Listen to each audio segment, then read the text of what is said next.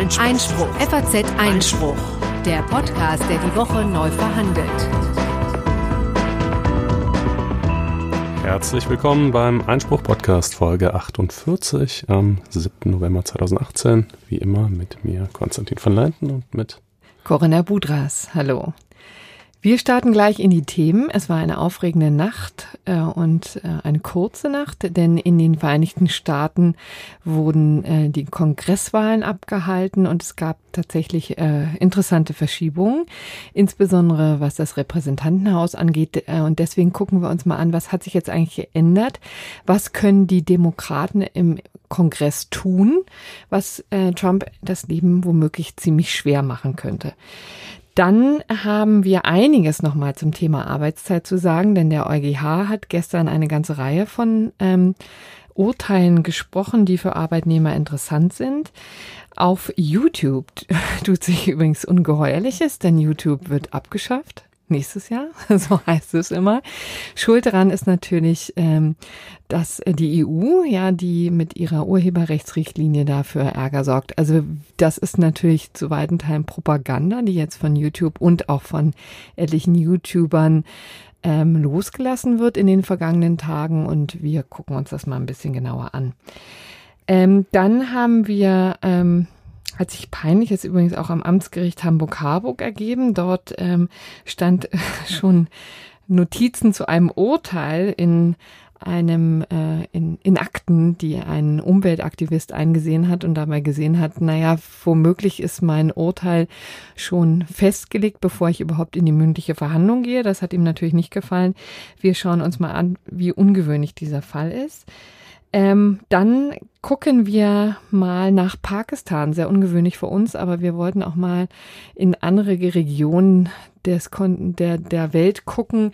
Da macht jetzt ein Blasphemie-Urteil gegen eine Frau, gegen eine Christin mit dem Namen Asia Bibi, äh, sorgt für Furore. Und wir erklären mal ein bisschen die Hintergründe. Und dann haben wir natürlich ein gerechtes Urteil.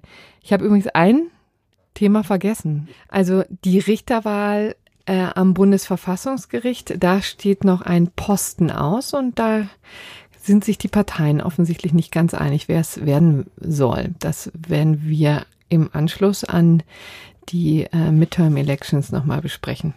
Okay, aber dann vielleicht erstmal. Dann hätten wir alles. Nach oder? Amerika wo sich das Kräfteverhältnis ein bisschen wenigstens äh, verschoben hat, wenn auch nicht vollständig. Ne? Es war ja so, die Republikaner stellten den Präsidenten und hatten die Mehrheit sowohl im Senat als auch im Repräsentantenhaus, konnten deshalb ziemlich Scheiden freihändig regieren, ja. genau. Jetzt ähm, verlieren sie die Mehrheit im Repräsentantenhaus. Äh, Genau, ja. es ist, die Stimmen sind übrigens immer noch nicht komplett ausgezählt. Jetzt stand 11.09 Uhr, wo wir diesen Podcast aufnehmen. Im Repräsentantenhaus ähm, gehen 219 Sitze an die Demokraten und 193 Sitze an die Republikaner. Zumindest jetzt. Es, wie gesagt, stehen noch einige aus. Ähm, und im ähm, Senat kann man vielleicht aber auch jetzt schon sagen, dass ähm, ziemlich sicher ist, dass der, ähm, der Senat bei den Republikanern bleibt, die Mehrheit, und die ihre Mehrheit sogar noch ausbauen konnten. Ja. Also da wird sich in der Tat nicht besonders viel tun. Aber das Repräsentantenhaus. Was bedeutet das jetzt? Ähm, das Interessante ist, äh, wenn man jetzt ähm, die Kommentierung der Wahl in den vergangenen Stunden so ein bisschen äh, genauer beobachtet hat, gab es immer wieder ein Wort, äh, was auftauchte, nämlich Subpoena Power. Ja, also die, das Recht der, des Repräsentantenhauses, ähm, Zeugen vorzuladen oder eben sonst, sonstige Zwangsmaßnahmen zu erheben, also insbesondere so Dokumente mhm. zu fordern, ja. Ähm, da gibt es wohl etliches, das, ähm, äh, das Trump unangenehm werden könnte. Das wird jetzt auch immer als ähm, The Power to Make Trump's Life Hell genannt. Ob es so weit geht, ist, äh, wird sich echt zeigen, denn es ist natürlich auch immer ein politisches Kalkül. Ne? Ja. Denn Trump muss sich natürlich auf der anderen Seite jetzt auch auf die Demokraten zubewegen und vielleicht kriegt man ja sogar das eine oder andere jetzt auch mal zustande, wenn es ähm, nicht komplett knallt im Repräsentantenhaus. Also das ist eben neben dem Budgetrecht und der Gesetzgebung äh, eine ganz zentrale Funktion äh, von beiden Kammern des Kongresses, also sowohl vom Senat als auch vom Repräsentantenhaus, die Regierung zu kontrollieren, die Exekutive zu kontrollieren. Äh, und äh, diese, also man kann sich das ungefähr, Vergleiche hinken, äh, vorstellen wie ein Untersuchungsausschuss vielleicht ähm, in, in Deutschland. Und äh, das ist zum einen immer einfach eine politisch aufgeladene Angelegenheit. Damit hat man auch umgekehrt äh, der Obama-Regierung das Leben ausgesprochen schwer gemacht. Da muss noch nicht mal zwangsläufig tatsächlich irgendwas Kompromittierendes am Ende rauskommen. Aber jedenfalls ist es eben, ne, und, und es laufen ja schon diverse ähm, äh, Ermittlungen gegen Trump ohnehin. Aber jetzt äh, haben die Demokraten da eben im Repräsentantenhaus ein bisschen mehr das Zepter in der Hand und können eben, ähm, ja, wie du gerade schon sagtest, Leute vorladen und so weiter, wo sie vorher darauf angewiesen gewesen wären, eine republikanische Mehrheit dafür zu organisieren. Und das war natürlich vergleichsweise schwieriger. Äh, rein theoretisch kann das natürlich auch münden in einem Impeachment-Verfahren, wenn man also zum Beispiel eben im, im Rahmen dieser Ermittlungen irgendwas ganz Kompromittierendes rausbekommt. Dafür bräuchte man allerdings eine Zweidrittelmehrheit. Äh, davon sind die Demokraten natürlich meilenweit entfernt. Ähm, und das wäre nur denkbar, wenn eben wirklich irgendwas ans Licht käme, wo einfach auch den Republikanern keine andere Wahl mehr bleibt. Ähm, also das ist einstweilen äh, Zukunftsmusik, aber gut, immerhin ist ja schon mal äh, ein, ein Schritt in die aus demokratischer Sicht richtige Richtung. Äh, dann können sie auch noch, ne, wenn es jetzt einfach um Gesetzgebung geht, erheblich mehr blockieren. Also ähm, die die Republikaner haben ja in den ersten zwei Jahren diverse große Gesetzgebungsprojekte äh, erfolgreich durchgebracht, ihre Tax Reform zum Beispiel. Ja, die Tax Reform. Zum genau, Beispiel. also das ist eigentlich das Wichtigste, ja. würde ich sagen. An anderen sind sie auch gescheitert, aber immerhin. Genau. Äh, das würde ich mal behaupten, hätte nicht Beispiel, ne? geklappt, ne? wenn die wenn die Verhältnisse so gewesen wären, wie sie jetzt äh, sind. Ähm, dann gibt's auch noch äh, vielleicht äh, zu vermerken, äh, wir hatten ja äh, ausführlich über die Ernennung des neuen Supreme Court Richters Brett Kavanaugh gesprochen. Daran hätte sich jetzt durch die Midterm Elections nichts geändert. Also der hätte jetzt genauso ernannt werden können wie zuvor auch. Äh, denn dafür kommt es nur erstens durch die, also den Vorschlag des Präsidenten und dann die Mehrheit im Senat an. Und die Mehrheit im Senat haben die äh, Republikaner nach wie vor. Was auch heißt, dass wenn noch ein weiterer demokratischer Richter ausscheiden sollte, äh, vorstellbar ja. wäre es ja, sie auch sogar noch einen dritten äh, reinbringen könnten. Das wird sich zeigen. Genau, das wäre dann wahrscheinlich sogar ein ähm, eleganteres Verfahren als das, was wir jetzt bei Brett Kavanaugh mhm. gesehen haben. Vielleicht nochmal, was Subpoena Power angeht, so vier Themengebiete, auf denen das jetzt eine Rolle spielen könnte. Das waren jedenfalls Dinge, die auch schon im Vorfeld immer im Schwange waren, wo auch die Demokraten das Gefühl hatten, da müsste man nochmal nachlegen. Also das ist einerseits ähm, der Geheimdienstausschuss, der eben natürlich sehr gerne ein bisschen intensiver diskutieren und untersuchen würde, wie eigentlich Russland sich nun in den Wahlen Wahlen 2016 breit gemacht hat, wie die beeinflusst haben. Das ist ja in der Tat auch schon ähm, Gegenstand von Untersuchung des Sonderermittlers äh, Müller, Muller, wie es immer so schön heißt. Ähm, und hat, aber das könnten sie ja flankieren durch Maßnahmen aus dem Re äh, Repräsentantenhaus. Ähm, das zweite ist, was immer wieder genannt wurde, war jetzt äh, etwas, was den äh, Außenpolitikausschuss beschäftigen könnte, nämlich inwieweit sich jetzt Trumps Saudi-Arabien-Politik oder im Eindruck dieses Khashoggi-Mordes äh, gewandelt hat oder eben auch nicht gewandelt hat, was es da für Maßnahmen zu ergreifen gäbe. Das wäre jetzt mal ähm, zur Abwechslung was Politisches. Und dann sind natürlich immer noch Trumps Steuerbescheide ja auch extrem interessant. Äh, der weigert sich ja seit Ewigkeiten ähm, schon die herauszurücken. Das ist eigentlich eine Prozedur, die während des Wahlkampfes schon immer über die Bühne gebracht wird. Äh, Trump hat es einfach nicht gemacht. Ähm, man könnte sich vorstellen, dass das interessant sein könnte. Es gab ja vor einigen Wochen auch ähm, eine große, große Geschichte der New York Times über die Finanzen von Donald Trump. Ich weiß nicht, ob das äh, so weit reichen könnte, aber jedenfalls die aktuellen Steuerbescheide wären sicherlich auch schon interessant, um einfach auch mal zu sehen, ob die Vorwürfe stimmen, dass das Trump-Imperium tatsächlich ähm, auch große finanzielle Vorteile hat von dieser Präsidentschaft. Ja, wie es also. immer so heißt. Also das wären Themengebiete, wo das noch eine Rolle spielen könnte. Kommen wir jetzt äh, von Amerika nach Deutschland zur Richterwahl am Bundesverfassungsgericht. Was, um welche Stelle geht es denn da? Es geht um die Nachfolge für Ferdinand Kirchhoff, ähm, dessen Amtszeit eigentlich schon Ende Juni ausgelaufen ist, der aber dort weiterhin am Bundesverfassungsgericht seinen Dienst versieht, ähm, da eben derzeit noch kein Nachfolger äh, gefunden ist. Ähm, das ist eine, also ich meine, generell sind natürlich irgendwie Verfassungsrichterstellen immer interessant, diese nochmal besonders, denn Ferdinand Kirchhoff ist Vorsitzender des ersten Senats, Andreas Voskuhle ist Vorsitzender des zweiten Senats und zugleich bekanntlich Präsident des Bundesverfassungsgerichts. Die beiden Senatspräsidenten wechseln sich jeweils mit der, äh, äh, die beiden Senatsvorsitzenden wechseln sich jeweils mit der Präsidentschaft ab. Das heißt, wenn Andreas Voskuhles Amtszeit in zwei Jahren endet, dann wird nicht etwa der Nachfolger von Andreas Voskuhle der neue ähm, Präsident, sondern der Nachfolger von Ferdinand Kirchhoff, der dann ja eben Vorsitzender des ersten Senats ist. Ja, und das ist aber übrigens auch eine Besonderheit. Also ich finde ich gar nicht so logisch, dass aus, dass quasi die, die neue, der neue Kandidat sozusagen mhm. gleich Vorsitzender wird. Man könnte sich auch vorstellen, dass irgendjemand aufrückt, genau. wie in einem normalen, wie das bei einer normalen Karriere so der Fall ist. Das ne? sind auch Usancen und das ist auch in der Tat alles nicht zwingend und könnte auch, also es jetzt, gibt jetzt keine Vorschrift, die sagt, es muss so sein, äh, der, der Senatsvorsitzende, der Nachfolger des Senatsvorsitzenden muss aus, automatisch wieder der neue Senatsvorsitzende sein, äh, aber es wird einfach in aller Regel so gehandhabt. Das heißt, voraussichtlich, wenn es so läuft, wie es üblicherweise immer läuft, dann wird der Nachfolger von Ferdinand Kirchhoff zunächst Vorsitzender des ersten Senats und in zwei Jahren, wenn Andreas Voskules Amtszeit endet, dann Präsident des Bundesverfassungsgerichts. Deshalb ist halt um diese Personalie nochmal etwas mehr Aufregung als sowieso sowieso schon. Wie geht denn so eine Richterwahl eigentlich vonstatten? Wer hat denn da sozusagen das Vorschlagsrecht und warum ist das so politisch? Es ist einigermaßen kompliziert. Es äh, wird abwechselnd vom Bundestag und vom Bundesrat gewählt. Dieses Mal ist der Bundestag dran. Und äh, man muss sich auf einen Kandidaten mit zwei Drittel Mehrheit einigen im Bundestag. Das heißt natürlich, dass schon mal tendenziell nur ziemlich konsensfähige Kandidaten gewählt werden, weil sich eben mal mindestens drei Parteien zusammenfinden müssen, um auf eine Zweidrittelmehrheit zu kommen. Äh, in der Regel jetzt eher vier.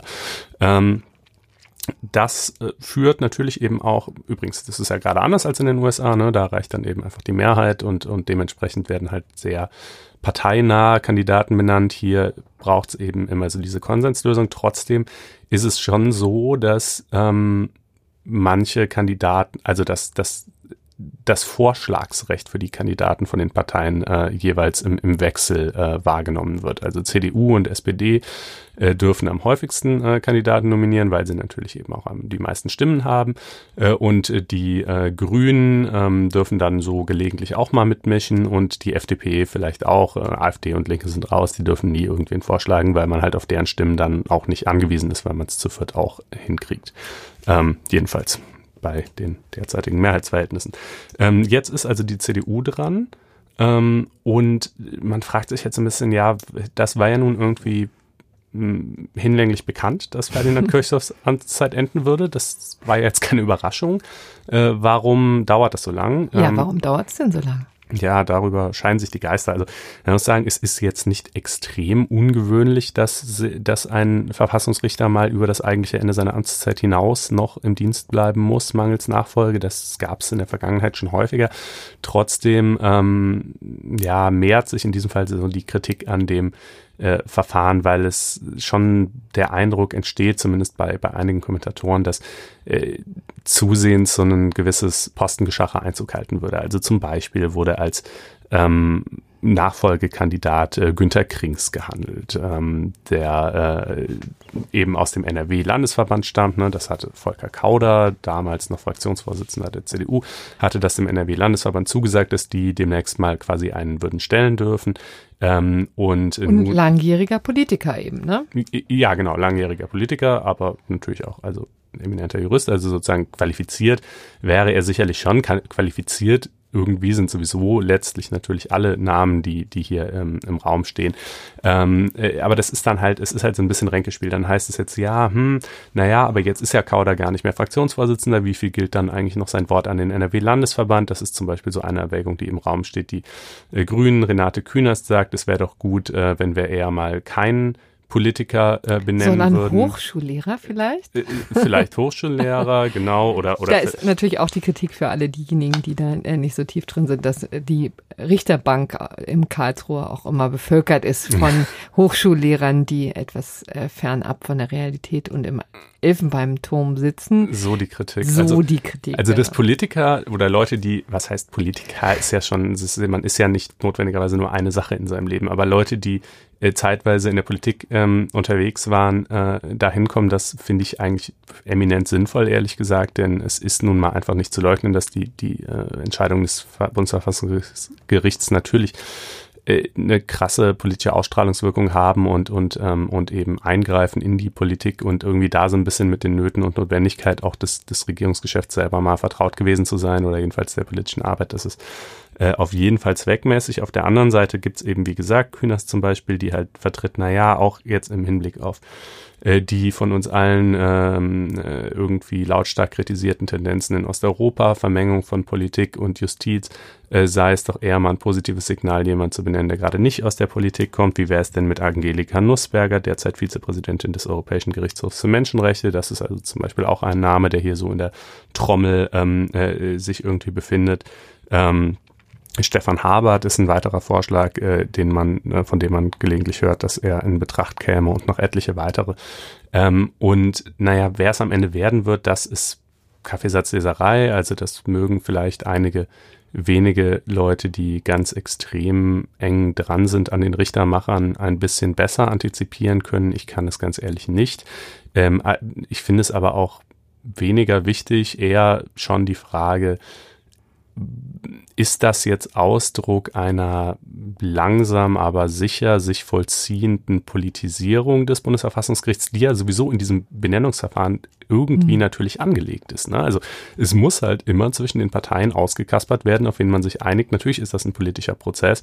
Ähm, der wurde eben bisher trotz dieser, trotz dieses, dieser etwas fragwürdigen Konstruktion ziemlich erfolgreich, ziemlich neutral ähm, vollzogen. Ähm, es gibt ja, also haben wir ja hier schon häufig berichtet, ne, Bundesverfassungsgericht hoch angesehen, gilt als ziemlich neutral. Es besteht im Allgemeinen nicht der Eindruck, dass die Richter jetzt so super streng nach Parteiticket ähm, entscheiden würden. Ähm, aber ja, wie gesagt, es gibt da eben so diese Sorge, dass sich das langsam ein wenig wandeln würde.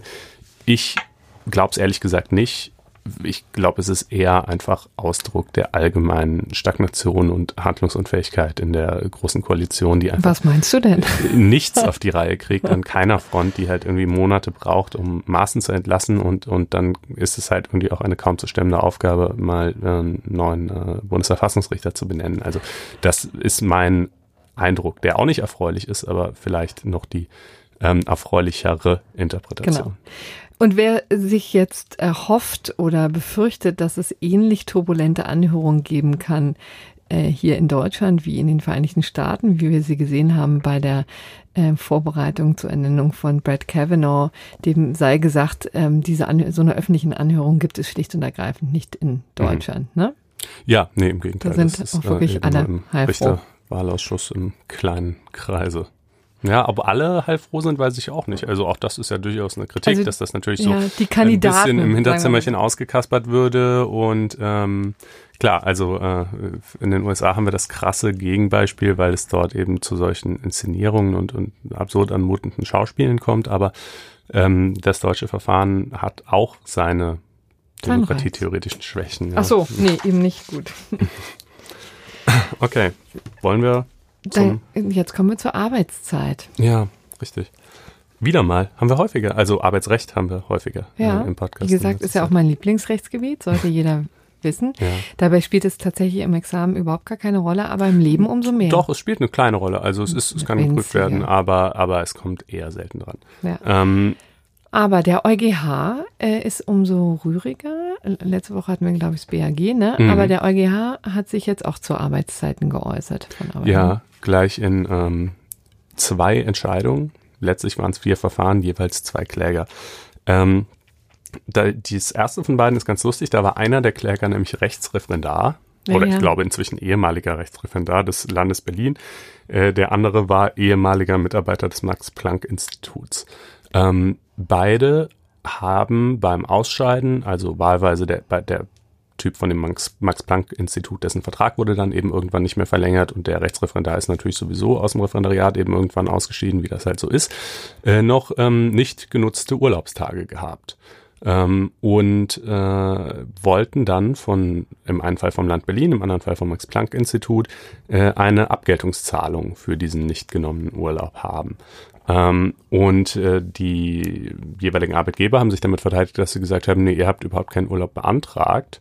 Äh, das ist dann eben schlicht und ergreifend euer Problem oder eure Schuld oder wie auch immer man es nennen will. Ähm, und jetzt äh, stand halt die Frage im Raum, das, das BAG hat das bisher traditionell auch so gesehen, hat gesagt, also äh, anders natürlich, wenn der Arbeitgeber es unmöglich macht, den Urlaub zu nehmen. Also wenn der Arbeitnehmer es versucht hat, aber einfach irgendwie nie Urlaub bewilligt bekommt und dann ausscheidet, dann steht ihm natürlich ein Recht auf eine Abgeltungszahlung wenigstens zu.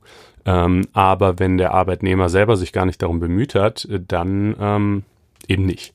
Äh, etwas anders jetzt der EuGH, äh, der sagt, na ja, also es kann ja zwar auch nicht sein, dass man Arbeitgeber quasi ähm, nötigt, ihre Arbeitnehmer regelrecht in den Urlaub zu zwingen, um dem Risiko solcher Abgeltungsforderungen zu entgehen.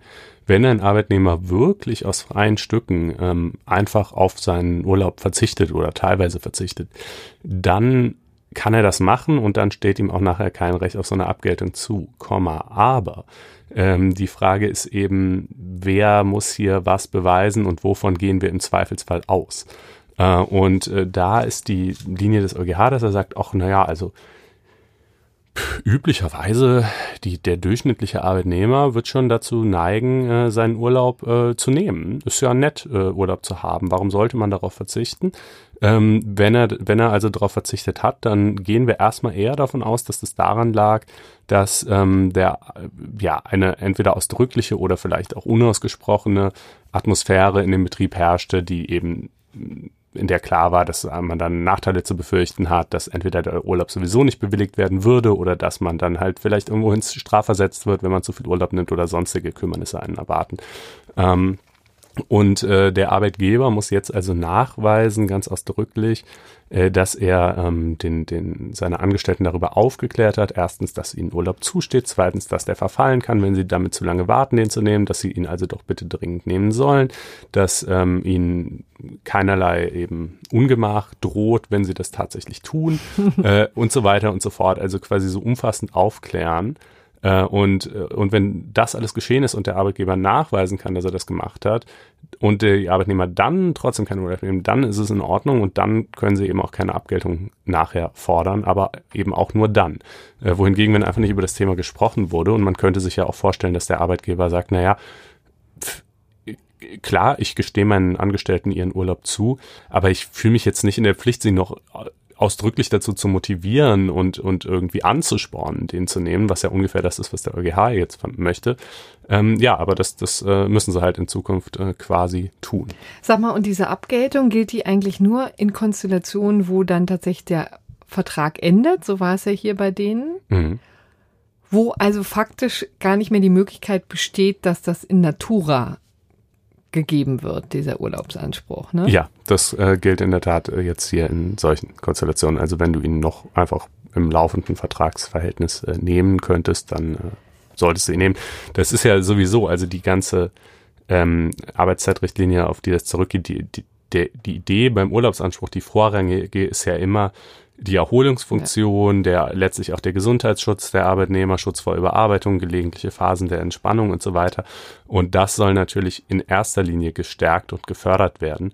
Und darauf wirkt man, wirkt die Rechtsprechung, wirkt der EuGH unter anderem ja auch durch so eine Entscheidung hin. Hier hat er zwar vielleicht die Tür dahingehend oder er hat es leichter gemacht, äh, solche Abgeltungen zu fordern, aber das hat natürlich zur Konsequenz, ähm, oder jedenfalls zur erhofften Konsequenz, dass Arbeitgeber eben noch stärker darauf achten, dass ihre Arbeitnehmer tatsächlich den Urlaub nehmen, was ja das ist, was eigentlich eben auch gewünscht ist. Das Ganze ändert aber nichts an der Tatsache, dass quasi nicht genommener Urlaub auch durchaus verfallen kann.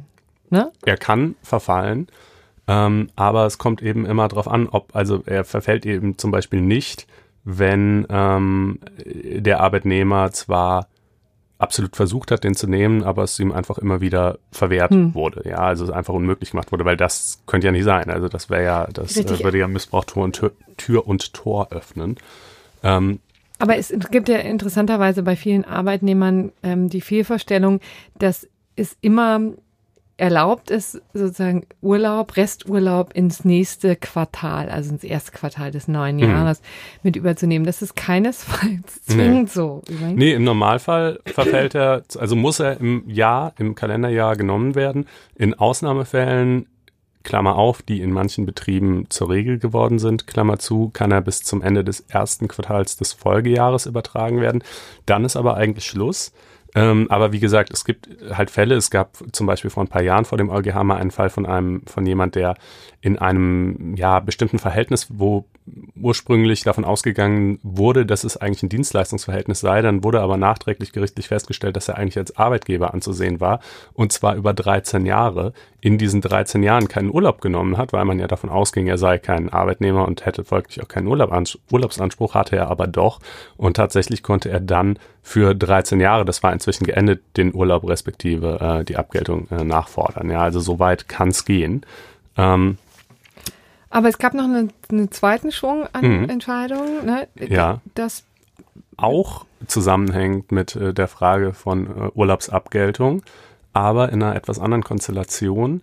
Äh, da waren die jeweiligen Arbeitnehmer gestorben und äh, deren Witwen ähm, haben eben die noch ausstehenden, die noch offenen Urlaubstage ähm, als Abgeltungsanspruch geltend gemacht. Die haben gesagt, naja, wir treten ja, ne, wenn man erbt, Universalsukzession, tritt man in alle Rechte äh, des Erblassers ein. Ähm, den Urlaub als solchen, den Urlaubsanspruch als solchen können wir natürlich nicht sinnvollerweise geltend machen, ja, äh, aber äh, eben den Abgeltungsanspruch. Und ähm, da hatte der EuGH eigentlich auch schon mal 2014 entschieden, dass dieser Abgeltungsanspruch vererblich ist. Der kleine Unterschied von damals zu heute war, Damals war der Arbeitgeber, ähm, äh, der Arbeitnehmer gestorben.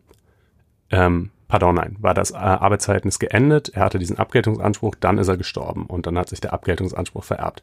Jetzt hier hingegen sind die während ihres laufenden Arbeitsvertrages gestorben. Und äh, da wollte das BRG, also hat sich halt deutlich spürbar gesträubt und wollte das eigentlich nicht zusprechen, weil es eben gesagt hat, der Urlaubsanspruch ist doch so stark an die Person des Arbeitnehmers gebunden. Es geht doch vorrangig um die Funktion der Erholung. Die kann doch sinnvollerweise nicht vererbt werden. Ähm, ich äh, finde, auch dieses Argument lässt sich durchaus hören. Ich finde auch, dass sich das durchaus hören lässt.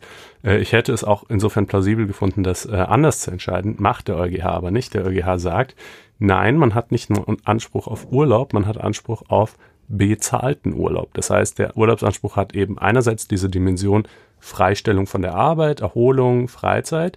Das kann ich nicht sinnvoll vererben, weil der Erbe sowieso nicht sich sowieso nicht in einem Anstellungsverhältnis befindet, ähm, äh, jedenfalls nicht mit diesem Arbeitgeber. Ähm, aber wie gesagt, ich habe eben auch, das ist die andere Seite der Medaille, einen Anspruch darauf, weiter bezahlt zu werden während des Urlaubs. Und das ist ja eine, ein eher finanzieller, monetärer Aspekt. Und insoweit kann sich dieser Anspruch eben durchaus vererben, genauso wie andere Geldforderungen auch, äh, und dann eben von den Erben als äh, Abgeltungsanspruch geltend gemacht werden. Ja, also auch das jetzt höchstrichterlich geklärt. Mhm. Dann belassen wir es erstmal, glaube ich, bei der Arbeitszeit. Äh, vielleicht letztendlich nur mitzunehmen, also der Arbeitnehmer, die Arbeitnehmerrechte wurden gestärkt. Ja. ja. Und dann kommen wir jetzt tatsächlich zu YouTube, wo sich, wie gesagt, seit äh, einigen Tagen Ungeheuerliches tut. Also ich habe schon empörte Zehnjährige äh, gehört, die befürchten, dass YouTube gelöscht wird. ja. Dann ähm, wurde das ein bisschen differenzierter und dann hieß es auf einmal, ähm, YouTube-Kanäle, ähm, ganze YouTube-Kanäle werden gelöscht und zwar von den großen Stars Ray Fox, ja, mhm. Bibi und Julian, äh, Luca, all diejenigen, die da wirklich also, äh, ganz erstaunlich erfolgreich sind mit Millionen von Anhängern, müssen nächstes Jahr dicht machen und wer ist schuld? Die Europäische Union. Das ist jedenfalls das Narrativ, was jetzt seit äh, Tagen schon durch die äh, Schulklassen geistert, durchaus auch in, von den Medien jetzt aufgegriffen wird und ähm, heiß diskutiert wird. Denn zum ersten Mal müssen sich dann diese Schüler mit europäischer Ge Gesetzgebung auseinandersetzen. Das ist vielleicht dann die gute Nachricht an diesem ganzen äh, Potpourri. Aber es ist schon eine heiße Nummer, finde ich, weil da ganz offensiv Stimmung gemacht äh, wird. Vielleicht fangen wir mal an ähm, wie äh, alles begann. Wir hatten übrigens schon in Folge 40 mal ganz ausführlich über die Europäische Union und die Richtlinie ähm, äh, zum Urheberrecht gesprochen. Äh, das war im September, als sie im zweiten Anlauf tatsächlich vom Europäischen Parlament durchgewunken wurde. Ja, war und, sehr umstritten. Ja, ja. Und an der soll es jetzt liegen. In Kraft ist sie ja noch nicht, tritt genau. dann aber nächstes Jahr in Kraft und mit ihrem Inkrafttreten droht angeblich. Ja, das Ende des freien Internets das quasi. Das Ende ähm, des freien Internets, genau. Und das Ganze macht sich eben fest an den berühmten Upload-Filtern, also sogenannten Vorrichtungen, die das Internet bereinigen sollen von allen Videos, die Urheberrechtsverletzungen äh, begehen. Vielleicht, um das nochmal voranzustellen, Urheberrecht ist an sich eine wirklich sehr gute Sache. da sind wir natürlich auch parteiisch, das sollten wir an dieser Stelle vielleicht auch nochmal sagen, für YouTuber oder ähm, Schüler, die uns vielleicht mal an dieser Stelle zuhören. Ähm, Urheberrecht ist eine gute Sache, weil Leute, die ähm, Werke in die Welt setzen, Musik oder auch Filme oder wie auch immer, natürlich da viel Arbeit und Herzblut reinstecken und dafür auch entlohnt werden müssen. Und im Zeiten des Internet hat es viele Situationen gegeben, wo das nicht immer beherzigt wurden, wo eben Dinge geklaut werden. Piraterie ähm, ist das Stichwort ähm, was hier fallen sollte. Also letztendlich ist das sozusagen ein weiterer Weg, um Urheberrechte im Netz zu stärken und einer, der aber schon auf starken Prozess, Protest der äh, Internetkonzerne, insbesondere äh, Google, Facebook, ähm, also YouTube gehört ja zu Google, Facebook und Amazon zum Beispiel ähm, gegangen ist, weil die natürlich befürchten, dass ihnen Einnahmen entgehen. Naja, und eben auf starken Protest der Community, die sagt, es gibt auch legitime Formen der Nutzung fremder Werke, wo nicht realistischerweise erwartet werden kann, dass äh, man da zuvor eine Lizenz erwirbt. Äh, auch darüber haben wir schon gesprochen, wenn ich eben mal irgendwie einen Schnipsel aus einem fremden Video irgendwo reinschneide oder zehn Sekunden aus einem fremden Song nutze, um irgendwas in meinem eigenen YouTube-Kanal äh, musikalisch zu untermalen oder dergleichen. Solche niederschwelligen Formen der möglichen Urheberrechtsverletzungen tragen sich einfach millionenfach zu. Das gehört zur Funktionsweise des Internets und äh, diese Upload-Filter können halt auch im Einzelfall keine vernünftige rechtliche Wertung vollziehen, was jetzt noch zulässig ist äh, und was nicht.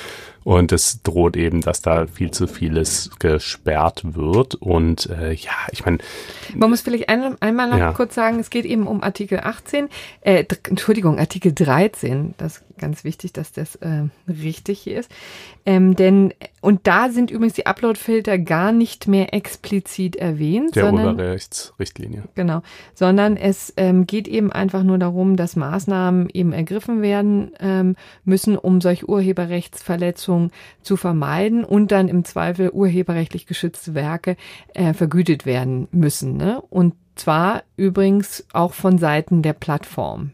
Das ist sozusagen die Neuerung. Und das Ganze, also Uploadfilter sind nicht mehr explizit genannt, aber, aber ähm, sie wären wohl das Mittel der Wahl, um eben anderen Ansprüchen zu entgehen aus Sicht der Plattformen und demnach drohe ihre Einführung, wenn sie auch nicht rechtlich zwingend sei, gleichwohl aus ähm, finanziellen Gründen. Im Übrigen, auch das ist, haben wir schon gesagt, gibt es sie ja schon auf YouTube, ne? aber eben äh, man, die Befürchtung ist dann halt, naja, aber es wird dann eben in Zukunft noch viel strenger gefiltert. Äh, es hing jetzt, glaube ich, auch mit einem, mit einem Interview der genau. YouTube-Chefin zusammen. Genau, ne? Susan also Wojcicki. Ich hoffe, ich spreche die richtig aus. Bin mir auch nicht sicher.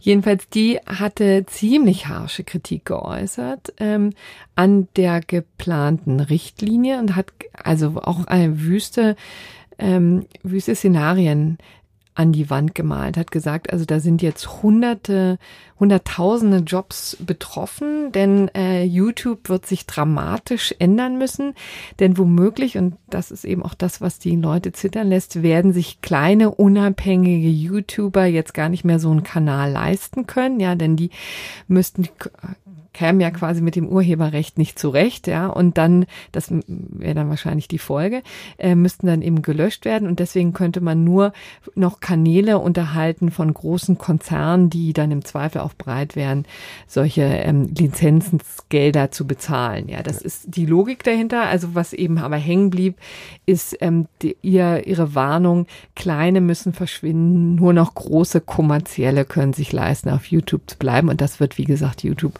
auf Dauer dramatisch verändern. Und dieses Horn stoßen jetzt wirklich ganz erstaunlich viele YouTuber. Ray Fox, eben ja, wie gesagt, also ich zum hab, Beispiel. Äh, Luca. Es, äh, ich habe das mal gegoogelt und es gibt zum Beispiel im deutschsprachigen so, so einen Kanal namens Wissenswert, äh, der hat dann eben so ein Video dazu gemacht in so einem äh, etwas, also einer ist so ganz eingängig gestaltet irgendwie, klingt sehr nachvollziehbar und ist halt furchtbar anklagend und, und warnend ähm, und hat irgendwie über drei Millionen Views und äh, es ist natürlich ein haarsträubender Unsinn ne? und letztlich schon lustig, wie bereitwillig auch ähm, die Teile der Netzgemeinde in diese, in dem Fall dann auch von YouTube gezielt, äh, glaube ich, in die Welt gesetzte Panik mit einstimmen. Es ist doch völlig fernliegend, äh, dass YouTube äh, zu dessen attraktivstem Angebot eigentlich gerade diese privaten oder semi-privaten Kanäle gehören, ernstlich äh, die reihenweise schließen würde. Also dann könnten sie tatsächlich ihre Plattform dicht machen. Äh, das werden sie natürlich nicht tun. Äh, und es wird natürlich auch nicht die Auswirkung der Urheberrechtsrichtlinie sein. Also da würde ich wirklich hohe Wetten drauf annehmen. Äh, es ist halt einfach so, dass YouTube das natürlich nicht gefällt, dass sie eben in Zukunft ein bisschen genauer hinschauen müssen, möglicherweise in Form von Upload-Filtern oder auch anderweitig. Vielleicht werden sie auch einfach äh, weitreichendere pauschale Lizenzvereinbarungen mit äh, Rechteinhabern beziehungsweise dann eben solchen Vereinigungen wie der VG Media und so weiter abschließen. Äh, das gefällt ihnen nicht und sie setzen halt so dieses Narrativ in die Welt, oh ja, all die kleinen ähm, die werden halt im Zweifelsfall dann irgendwie nicht mehr bestehen können. Äh, und ähm, und äh, ja, das wird offenbar in, in gewissen Kreisen im Internet stark ventiliert und, und äh, aufgegriffen, aber ähm, ich würde sagen, äh, die EU-Kommission hat übrigens auch schon gekontert, hat gesagt, ähm, das ist, ähm, da ist nichts dran. Denn insbesondere eben genau die ganzen kleineren YouTuber, die das äh, so bevölkern und auch ja durchaus auch zu einem sehr lebendigen Ort machen, ähm, werden weiterhin in der Lage sein, das zu tun, was sie heute tun. Zum Beispiel Anleitungen ne, zu, ähm, zu was auch immer, zu Mr. Tutorial. Ja. Wie kämme ich mir die Haare? Zu Massagebällen oder was auch immer. Genau. So, ja, ja was man halt so braucht an, an Lebenshilfe. Ja. Ähm, und das wird auch weiterhin möglich sein. Der Punkt ist, was man vielleicht noch dazu sagen müsste, das Ganze ist jetzt ohnehin noch ein bisschen im Fluss, ja, denn die Richtlinie ist jetzt erstmal vom Europäischen Parlament verabschiedet, aber es geht noch in so ein Trilogverfahren. Das heißt, es gibt noch ähm, diverse Änderungswünsche. Äh, Auf die möchte jetzt ja YouTube auch einwirken. Deswegen ja der Aufruf, sich auch einer Petition anzu, ähm, anzuschließen, um eben dieses Ungemach zu verhindern. Und ähm, dann wird das ohnehin erst im nächsten Jahr überhaupt Gesetzeskraft. Ja. Und dann muss es übrigens auch noch umgesetzt werden in die nationalen Gesetze. Also wenn wir etwas sa sagen können, dann, dass wir Entwarnung geben und äh, bitte nicht in Panik ausbrechen. Ja, aber das ist ja im Zusammenhang mit der Urheberrechtsrichtlinie eben auch, auch nicht das erste Mal, dass ähm, so latent äh, aktivistisch, lobbyesk anmutende ähm, Kampagnen stattfinden im Internet, äh, die dann, die dann eben von, von auch vielleicht der Sorge der Netzgemeinde irgendwie befeuert sind. Äh, das gab es im Vorfeld schon vielfach und das ist jetzt, würde ich sagen, einfach ein, eine weitere Ausprägung davon. Ich finde einfach die Rolle von YouTube da ein hm. bisschen schwierig. Ja. Ähm, interessanterweise hat Google gerade heute Morgen übrigens eine Pressemitteilung verschickt und ich weiß nicht, ob das jetzt eine Appeasement-Strategie ist, aber die haben jedenfalls gesagt, sie tun ja übrigens auch schon wahnsinnig viel für den Schutz der Urheberrechte im Internet. Sie haben ähm, 100 Millionen Dollar in die Content-ID-Technologie investiert. Mhm. Also die haben ja übrigens schon solche Upload-Filter, wo sie ja, Content-ID eben. Genau, wo sie eben gucken, gibt's hier ähm, Urheberrechtsverletzungen und ähm, investieren eben in diese ähm, Software und auf der anderen Seite haben sie eben auch schon Rechteinhaber ähm, bezahlt, wie es sich ja auch gehört. Insbe ich glaube, inzwischen über drei Milliarden US-Dollar haben sie Tja. ausgezahlt alleine an die Musikindustrie im vergangenen Jahr 1,8 Milliarden. So. Und trotzdem ein sehr profitables Unternehmen. Tja. Das Gut. zu YouTube. dann sind wir jetzt bei dem, was sich zugetragen hat am Amtsgericht Hamburg-Harburg. Auch das kann man vielleicht im weiteren Sinne unter der Überschrift Aktivismus äh, verbuchen, wenn auch in einem ganz anderen Kontext. Ne? Ja. Das war ein Umweltschützer, glaube ich. Das war ein Umweltaktivist, heißt es ja Hm. hier heutzutage auch immer. Ich weiß gar nicht, ob man sich dieser Terminologie so anschließen sollte, aber ein Umweltschützer trifft es auf jeden Fall. Also ähm, der äh, war eben ein erklärter Atomkraftgegner und hatte sich im Jahr 2014 mit weiteren Aktivisten an ein Bahngleis gekettet, um einen Urantransport zu blockieren. Das war der Sachverhalt so und ähm, seine äh, Kumpels waren teilweise schon verurteilt worden und er harrte jetzt seinem eigenen Urteil entgegen, bekam dazu Akteneinsicht und was er in dieser Akte fand, ist in der Tat wirklich durchaus bemerkenswert. Also da klebte erstmal so ein Zettel dran, ähm, wo drauf stand, bitte vor, vor der Akteneinsicht alle Unterlagen dringend aus der aus der Vot entfernen. Vote, ja. Vote, Ja, von Entfernen? wegen Votum, votieren, also ähm, ja. genau. Und das, das war, glaube ich, so eine Seiten, so, ein- so, ein- so ein, ja, wie so ein Beiheft oder sowas. Also nicht unmittelbar in der Akte drin, aber es ist äh, eben bei Gericht schon zusammen damit geführt, aber hätte vorher entfernt werden sollen. Es stand auf diesem Blatt drauf als Anweisung an die Geschäftsstelle. Aber die Geschäftsstelle hat es offenbar verschlafen und Ja. diese, diese Beiakte oder wie auch immer man das nennen soll, mit, ähm, ja, mit an den, an den Angeklagten äh, verschickt. Und was fand er darin? Da waren eben Notizen drin, ähm, die der Richter sich gemacht hatte, ähm, und zwar so ein bisschen zu, wer der Angeklagte halt ist, ne, zum Verfahrensablauf und was für Beweismittel da eine Rolle spielen.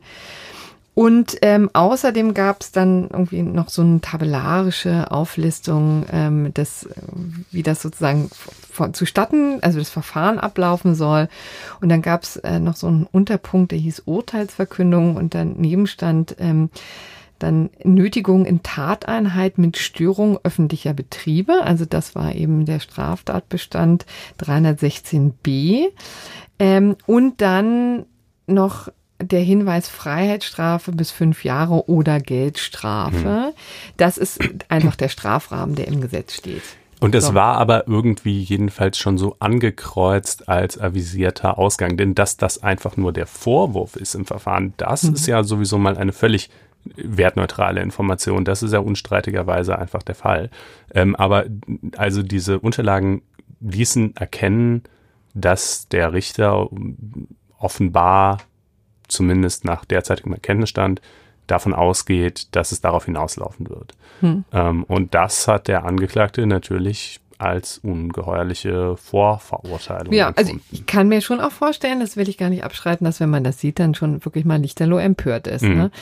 Und äh, die Frage ist jetzt also, war das tatsächlich eine Vorverurteilung? Also steht im Grunde genommen das Urteil schon fest, bevor überhaupt die mündliche Verhandlung vonstatten gegangen ist oder bevor man überhaupt in die Beweiserhebung und Würdigung eingestiegen ist? Oder ist das eigentlich nur, und das war ein bisschen die Argumentation der Gegenseite, also der Richterbank, äh, ist das nur eine sorgfältige äh, Vorbereitung. Mhm. Das Ganze spielte dann eben eine Rolle, weil er natürlich, ähm, schlau wie er ist, einen äh, Befangenheitsantrag gestellt hat. Das ähm, bietet sich ja in diesem Fall tatsächlich auch an.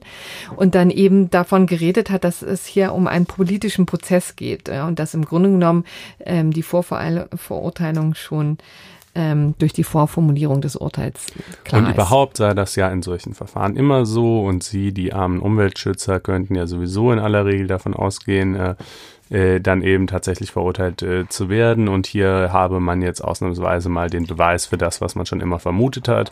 Ähm, und äh, so schlimm sei es bestellt um äh, die deutsche Justiz, jedenfalls in Fragen des Umweltschutzes und äh, der entsprechenden strafrechtlichen Vorschriften. Ist das so? Naja, also der Befangenheitsantrag jedenfalls wurde, das können wir mal vorziehen, bevor wir das sozusagen gleich bewerten. Der Befangenheitsantrag wurde abgelehnt.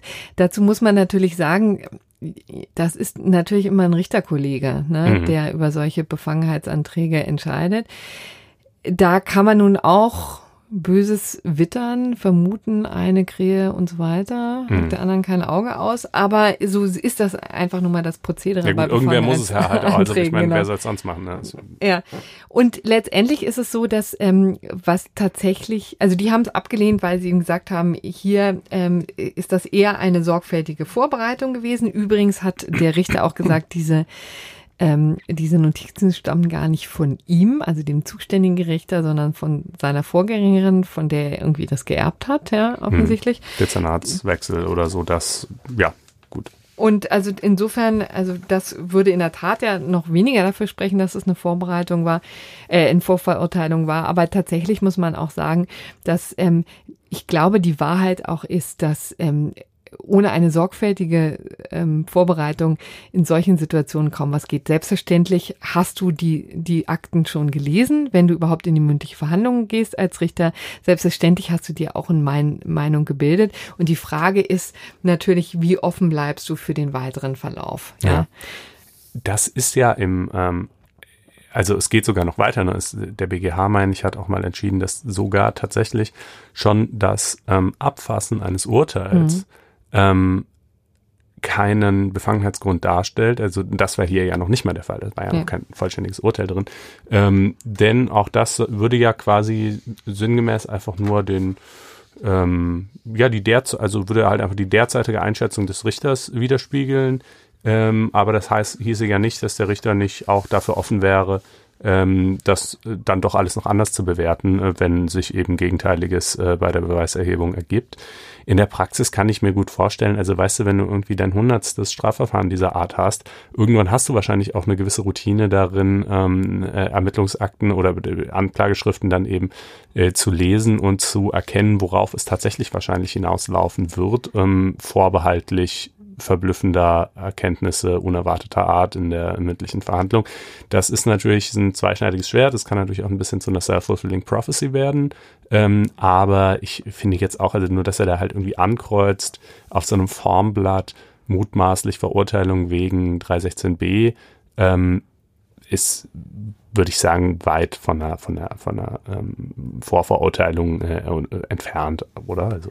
Ja, und letztendlich, also ich weiß es ganz besonders von den Bundesgerichten, ich meine, da ist der Ablauf ganz oft einfach so, dass du eine mündliche Verhandlung anberaumst, die Parteien natürlich nochmal ihre Argumente loswerden können, dann zieht sich das Gericht zurück und spricht zwei Stunden später das Urteil. Ne? Mhm. Ne? Also wenn die nicht in irgendeiner Art und Weise schon mit einer vorgefassten Meinung, Einstellung, äh, Richtung ja. reingehen würden, das wäre absurd. Also anders, man, ja. man könnte sich das nicht vorstellen. Ja, natürlich. So, und dann wird natürlich nochmal geguckt, ähm, gibt es tatsächlich Argumente, die wir jetzt noch nicht gesehen haben. Ja, dann wird ein Urteil natürlich auch schon mal vertagt. Ja, das ja. kann man dann immer dann sehen. Dann sind es gleich drei, vier Wochen, mhm. zumindest auf Bundesgerichtsebene, äh, wo man es hin und wieder mal erlebt.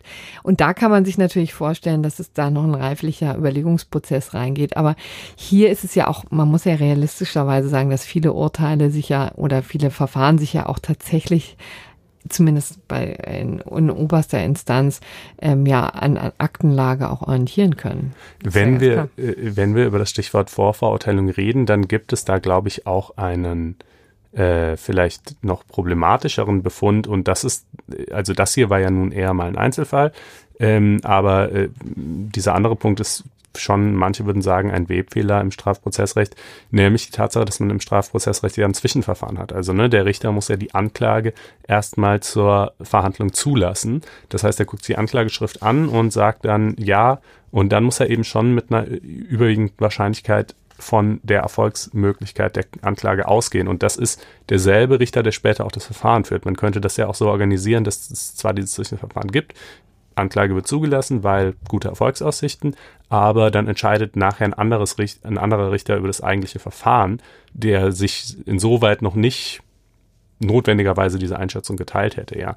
Ähm, also das ist, sagen viele, auch eine Form der Vorverurteilung oder jedenfalls schon so eine Vorwertung, die dazu führt, dass Leute dann eben, wenn es erstmal zur Hauptverhandlungseröffnung der Hauptverhandlung kommt, meistens auch verurteilt werden oder es halt irgendwie zur Einstellung gegen Auflagen oder sowas natürlich kommt. Ja, aber die, wie gesagt, die Aufregung hier in diesem konkreten Fall halten sich in Grenzen. Mhm. Ja, wir wollten es mal angesprochen haben, weil wir auch verschiedentlich darauf hingewiesen ja, worden von, waren. von Hörern übrigens. Und das Ja. freut uns sehr. Herzlichen Dank dafür. Da gab es auch einige. Mhm. Ja, das könnt ihr, ne, könnt ihr machen auf Twitter unter unseren jeweiligen Namen oder ihr könnt uns Kommentare schreiben auf blogs.faz.net-einspruch, äh, was ihr vielleicht gerne noch irgendwie hören würdet, gehört hättet äh, und so weiter. Ähm, ja, So, und jetzt kommen wir aber zu einem Urteil, das wirklich sehr weit weg von uns spielt, sowohl räumlich als auch gedanklich, muss man ehrlicherweise sagen, denn es geht um Blasphemie, um Pakistan und die Aufregung, die ein Urteil vergangene Woche dort ausgelöst hat. Ähm, in der internationalen Presse geht das rauf und runter. Ich hatte das Gefühl, in Deutschland ähm, wird das ein bisschen ja, ignoriert, was ich schade fand, weil es wirklich auch ein sehr eingängiger und sehr, ähm, sehr ähm, berührender Fall war. Es ging äh, um eine Frau, Asia Bibi heißt sie, die äh, vor acht Jahren schon verurteilt wurde wegen Blasphemie, also wegen Gotteslästerung. Sie selbst ist Christin, arbeitete, also lebte in einer in einem kleinen Gebiet nordöstlich ähm, von, also im Nordosten und ähm, arbeitete eben als Farmerin oder Bäuerin oder wie immer man das sagen möchte. Und ähm, offensichtlich ist sie wohl im Streit geraten mit ähm, zwei Frauen. Es ging darum, ob sie äh, aus einem Glas trinken darf oder ob sie als Christin dieses Glas nicht verunreinigt. Und dann soll es zu einem äh, Austausch äh, gekommen sein, also jedenfalls zu einem Streit. Und in dieser Folge soll sie ähm, Allah eben, und die, nee, Entschuldigung, die Propheten ähm, beleidigt haben. Das ist der Vorwurf. Das Interessante ist, man kann es letztendlich nicht nachprüfen, denn es ist verboten unter pakistanischem Recht, also nicht nur die Blasphemie als solche, sondern auch diese zu wiederholen, weil, also zu, zu sagen, was sie gesagt haben soll, weil eben das wiederum eine Blasphemie ja, wäre. das ist ja bizarr. Ja, das heißt, Anders in Deutsch, als in Deutschland, wo ja sogar das gegenteilige Gebot äh, in der Hauptverhandlung besteht, dass immer die ganze Klage verlesen wird. Äh, und insofern jetzt eben auch, wenn es zum Beispiel um, also Blasphemie ist hier offenkundig kein Tatbestand, aber wenn es um Beleidigung oder sowas geht, dann wird die tatsächlich im Gerichtssaal auch wiederholt vom Ja. Staatsanwalt beim Verlesen der Anklageschrift nämlich. Genau, das hatte man zum Beispiel auch bei Böhmermann dann auch in dem Hm. Urteil ne, gegen Erdogan. Da wurde das natürlich auch ähm, dezidiert aufgeführt, was Hm. gesagt wurde. Anders kann man es ja auch wirklich nicht ähm, beurteilen. Aber in Pakistan ist das eben offensichtlich anders. Und deswegen ist wirklich völlig unklar, was so richtig geschah in, äh, vor acht Jahren. Fakt ist jedenfalls, dass sie verurteilt wurde zum Tode. Und seit acht Jahren wartet sie eben auf dieses Todesurteil. Es wurde auch einmal bestätigt. Ähm, schon in diesen acht Jahren hat das wirklich zu unfassbaren ähm, ähm, Turbulenzen geführt. Also es sind tatsächlich schon Leute, die sich für sie eingesetzt haben, umgebracht wurden in dessen Folge. Ähm, also es gab einen, ähm, einen Regionalfürsten, jemand, also ein Politiker, der zu ihr ins, Ge, ähm, ins Gefängnis gekommen ist und ihr die Unterstützung zugesagt ähm, hat und der wurde dann tatsächlich kurz danach ermordet. Ähm, ähnlich ging das m- für, für einen, ähm, einen Minister aus, der sich auf ihre Seite gestellt hat. Auch er ähm, wurde umgebracht. Und ähm, jetzt ist es so, dass tatsächlich vergangene Woche etwas sehr Bemerkenswertes passierte, nämlich dass der oberste Gerichtshof des Landes hat ähm, diese Frau freigesprochen vom Vorwurf der Blasphemie.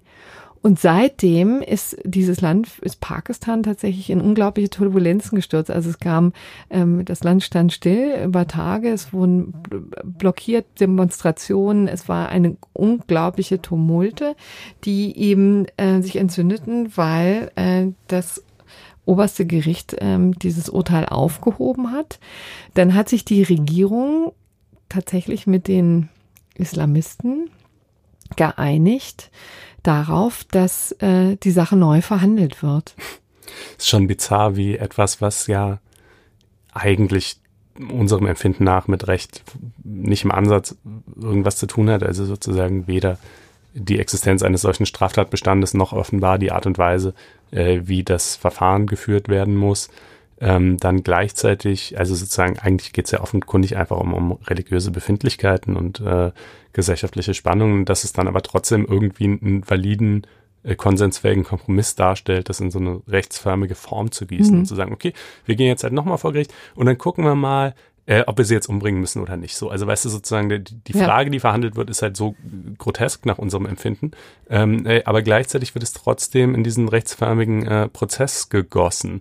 Ähm, und das ist ja auch tatsächlich ein ganz interessanter Befund, dass also auch äh, verschiedenste Diktaturen, auch im Dritten Reich, in Deutschland zum Beispiel, ähm, meist die Tendenz haben, ähm, selbst das größte Unrecht zumindest formal juristisch mhm. als Recht auszugestalten. Also ja. es ist eher selten so, dass ähm, einfach die, die reine Willkür herrscht, sondern also sie herrscht zwar schon, ne, aber sie wird halt zumindest der Form nach ähm, immer noch so als als ähm, äh, ja als rechtsförmig äh, irgendwie äh, verkauft.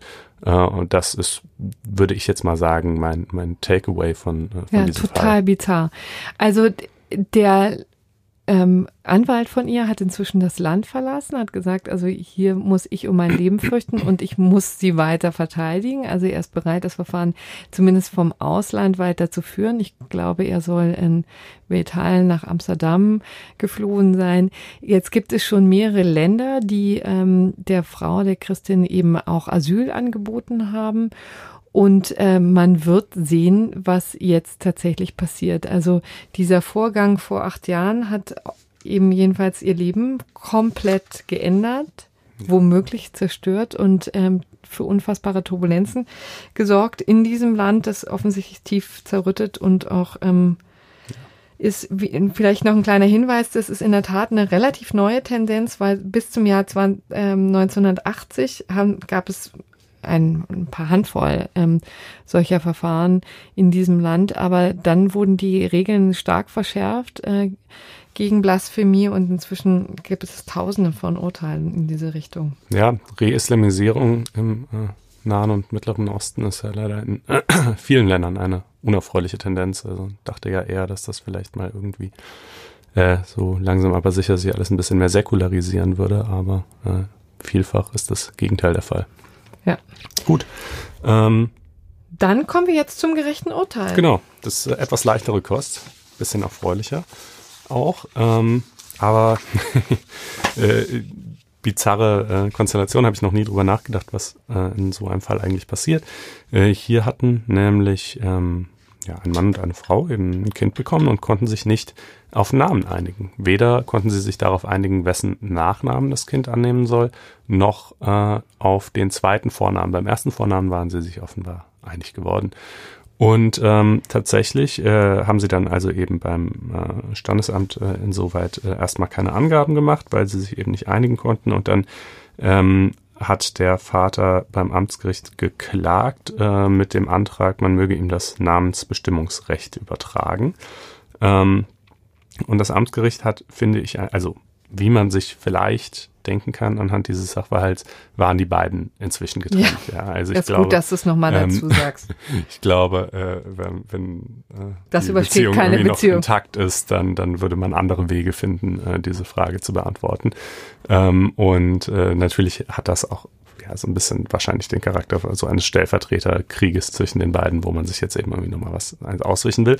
Und er jedenfalls legte eben großen Wert darauf, dass äh, das Kind seinen Nachnamen bekommt, weil er offenbar indischer Abstammung ist und das Kind halt somit insoweit auch und dass die, quasi dieses Erbe solle sich in seinem Namen spiegeln, im, also im Namen des Kindes spiegeln.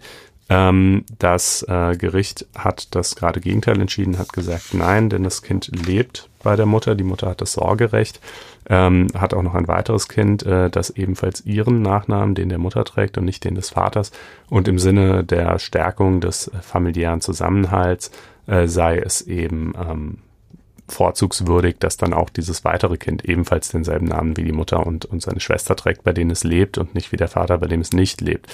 Und das ist natürlich in solchen ähm, familienrechtlichen Streitigkeiten eben immer äh, im Zweifelsfall das, das schlagende Argument das Kindeswohl. Ne? So auch hier. Aber äh, ein kleines bisschen ist er auch zu seinem Recht gekommen, er darf den zweiten Vornamen festlegen. Und das Interessante ist, jetzt könnten wir gar nicht sagen, was es denn nun geworden ist. Nee, das schreiben sie nicht Datenschutzrechtlich natürlich ein kleines Problem. Genau, also den Vornamen hätte man jetzt vielleicht als Gericht noch reinschreiben können. Da gibt's ja im Zweifelsfall genug. Aber Und auf den hatten sie sich ja geeinigt. Äh, nee, auf nee, den ersten haben sie sich geeinigt, aber ja. den zweiten auch nicht. Den darf er halt bestimmen, so. Da hat er eben auch ein bisschen äh, mitgeredet, aber den äh, Nachnamen äh, darf die Mutter bestimmen. Damit wird's halt der ihre. Gut. Ja, damit sind wir genau bei einer Stunde diesmal gelandet. Ähm, bedanken uns für dieses aufmerksame Zuhören mhm. und freuen uns über Feedback natürlich. Wie steht's? Auf blogs.faz.net-einspruch und eben auch in Form von äh, Bewertungen, die ihr uns geben könnt im iTunes Store oder wo auch immer ihr uns hört. Und äh, regen dringend an, dass ihr mal faz.net-einspruch testen, alles ein Wort, faz.net-einspruch testen besucht und euch dort ein vierwöchiges kostenloses Probeabo klickt. Ja. ja. Herzlichen Dank. In dann. diesem Sinne. Bis, nächste, nächste, Woche. Woche. Tschüss.